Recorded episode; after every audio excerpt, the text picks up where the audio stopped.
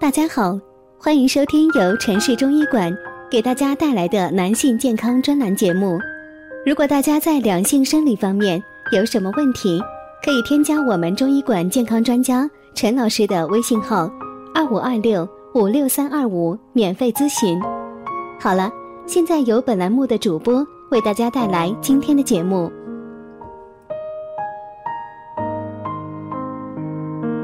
我们这一讲的题目是：男性，请你保护好他，尽量不要让他汗流浃背。我们今天来说一下阴囊潮湿的问题。阴囊潮湿是指阴囊皮肤无明显器质性病变，却出现多汗、潮湿或发凉等异常症状。长期潮湿的阴囊容易产生炎症，出现瘙痒。但是为什么会出现这样的问题呢？阴囊潮湿，青壮年较为多见，夏季发病率最高。这可能是由于青壮年的生活习惯有较大的原因。阴囊潮湿分为生理性和病理性。生理性主要是因为阴囊所处局部环境中的热量不能及时散发，就会导致局部温度升高，同时伴随阴囊皮肤汗液分泌增多，出现阴囊潮湿的感觉。生理性出汗较多，长期久坐，在炎热环境中工作或穿着较紧的内裤，这都是常见的诱发因素。病理性则是因为慢性前列腺炎，阴囊潮湿会出现这样的表现吗？患者一般感到阴囊局部多汗、黏腻不适，会阴部长期处于潮湿的环境，细菌容易滋生，容易导致阴囊皮肤炎、龟头炎等。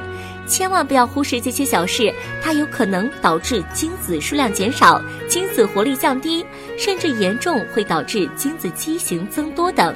阴囊潮湿并不都是病，只要没有明显的不适症状，不影响正常的工作生活，只要平时注意保持阴囊清洁干燥，规避下面提到的原因，情况就会有所改观。如果你本身就是过敏的体质，那么当外界气温、环境等因素发生变化，空气湿度加大时，生理上就会立刻产生比较明显的变化，可能你阴囊潮湿的问题就会比较明显。还有就是平常要保持乐观平和的心态，毕竟精神长期高度紧张，情绪变化起伏较大，也是阴囊潮湿一大常见诱因。如果体内有炎症时，或者新陈代谢出现故障时，那么很容易诱发阴囊潮湿问题。所以一定要积极控制炎症，并且当阴囊潮湿、长时间潮湿病产生不适的症状时，一定要及时就诊，不要讳疾忌医。朋友们，今天的节目就到这里啦！喜欢的朋友可以点赞和评论留言。